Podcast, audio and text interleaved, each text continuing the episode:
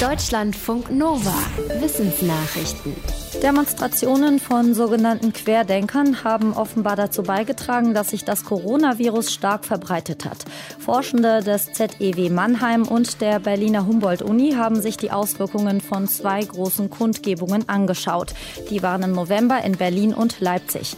Analysiert wurde das Infektionsgeschehen in den Regionen, aus denen Zehntausende angereist waren.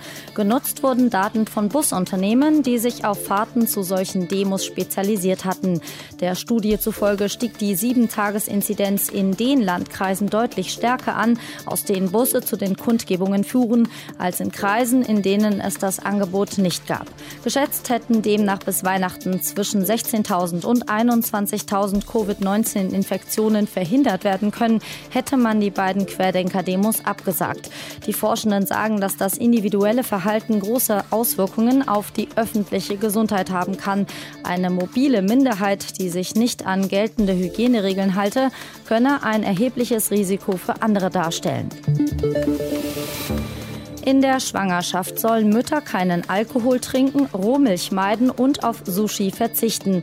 Forschende aus den USA könnten dem Verbotskatalog jetzt noch eine Substanz hinzufügen, Kaffee. Sie vermuten, dass Koffein bleibende Veränderungen im Gehirn von Föten hervorruft. Für ihre Studie haben sie Hirnscans von mehr als 9000 Kindern im Alter von etwa 10 Jahren untersucht. Zusätzlich haben sie sich Testergebnisse zum Verhalten der Kinder angeschaut und die Mütter nach ihrem Kaffeekonsum in der Schwangerschaft befragt.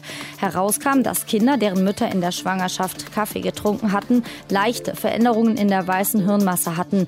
Diese Kinder zeigten öfter auffälliges Verhalten, hatten eher Probleme mit der Aufmerksamkeit oder waren hyperaktiv. Die Forschenden betonen, dass sie noch nicht wissen, ob es einen Unterschied macht, wenn Schwangere nur zu Anfang oder Ende ihrer Schwangerschaft Kaffee trinken und ab welcher Menge Koffein schädlich ist. Allgemein galten bisher zwei Tassen Kaffee am Tag als unbedenklich. Beim Thema nachhaltige Kleidung gehen Anspruch und Wirklichkeit offenbar noch weit auseinander. Nach einer Studie ist der überwiegenden Mehrheit in Deutschland Nachhaltigkeit im Bereich Kleidung wichtig, nämlich fast 80 Prozent. Die meisten von ihnen bleiben aber offenbar tatenlos, denn nur 8 Prozent haben mehr als ein nachhaltig produziertes Stück im Kleiderschrank. Für die Studie eines Hamburger Marktforschungsinstituts wurden fast 1500 Menschen in Deutschland befragt. Die Studienleiterin beobachtet einen positiven Trend Trend, auch wenn die Verbraucherinnen und Verbraucher noch zögern. Die Nachfrage lasse inzwischen eine beachtliche Anzahl an kleinen Anbietern zu, die ausschließlich nachhaltig produzieren, etwa mit Biobaumwolle, Naturfasern oder recycelten Materialien. Laut Befragung sind auch einige bereit, für nachhaltige Klamotten etwas mehr zu zahlen. Knapp ein Drittel der Kunden würde das tun, wenn sie durch einen Hinweis sehen, dass Kleidung nachhaltig hergestellt wurde. Es gibt Schmetterlinge, die fliegen ziemlich sorglos in der Gegend herum, weil sie giftig sind und das möglichen Fressfeinden auch durch ihr Aussehen signalisieren. Ein Beispiel dafür ist der Eumeus atala. Der auffällig gefärbte Falter kommt vor allem in der Karibik und im US-Bundesstaat Florida vor und ernährt sich schon als Raupe von einer giftigen Pflanze. Das Team eines Schmetterlingforschers des Smithsonian Naturkundemuseums hat sich das Genom der Tiere genau angeschaut. Dabei wurden Unterschiede zu eng verwandten Arten Arten deutlich, die nicht giftig sind. Auffällig war eine entscheidende Gruppe von Proteinen. Diese sorgen dafür, dass ein Organismus mit giftiger Nahrung klarkommt. Die Proteine sind sozusagen ein Schutzmechanismus, der sich bei dem giftigen Schmetterling entwickelt hat und seinen Evolutionsvorteil ermöglicht. Der US-Forscher sagt, dass sich aus diesen Erkenntnissen ein Evolutionsmodell ableiten lassen könnte, dafür, wie Lebewesen sich darauf einstellen, mit Gift in ihren Körpern zu leben. Um die Ziele des Pariser Klimaabkommens zu erreichen, muss mehr getan werden. Das ist die Warnung vieler Klimaexpertinnen und Experten. In einer Studie der University of Washington in Seattle steht jetzt, wie viel mehr das sein muss. Um die Erderwärmung auf höchstens 2 Grad Celsius zu begrenzen, müssten demnach die Emissionen noch deutlicher reduziert werden. Und zwar um 80 Prozent mehr, als es im Pariser Abkommen vorgesehen ist. Errechnet haben die Forschenden das mit statistischen Modellen.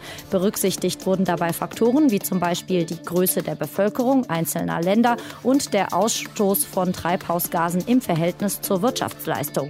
Nach Meinung der Modellierer wären die nötigen Anstrengungen nicht einfach, aber auch nicht astronomisch. Und sie wären in den verschiedenen Ländern sehr unterschiedlich. Demnach müssten die USA ihre Ziele um knapp 40 Prozent hochschrauben, China aber nur um 7 Prozent. Schwerer hätten es Länder, in denen zuletzt die Emissionen noch gestiegen sind, etwa Südkorea oder Brasilien. Zu Hause arbeiten in der Corona-Pandemie stresst Frauen besonders. Das hat eine Untersuchung der Deutschen Physikalischen Gesellschaft ergeben. Befragt wurden mehr als 1500 Beschäftigte aus Europa. Die meisten hatten eine akademische Position und gut 40 Prozent einen Hintergrund in Physik. Die Befragung lief im vergangenen Frühjahr und Sommer. Ein Hauptstressfaktor war, dass durch Homeoffice Beruf und Familie nicht getrennt werden konnten. Die zusätzliche Belastung durch Homeschooling bekamen Arbeitnehmer Teilnehmerinnen stärker ab als Männer. Außerdem fühlten sich die Studienteilnehmerinnen stärker isoliert. Frauen machten sich vor allem Sorgen um soziale Auswirkungen, Männer dagegen um die finanzielle Situation. Uneinig waren sich die Befragten, was die Homeoffice-Phase für die Zukunft bringt. Einige sehen in der Pandemie eine Chance, um Fernarbeit und Fernunterricht zu reformieren. Andere befürchten, dass herkömmliche Arbeitsmethoden verschwinden könnten. Deutschlandfunk Nova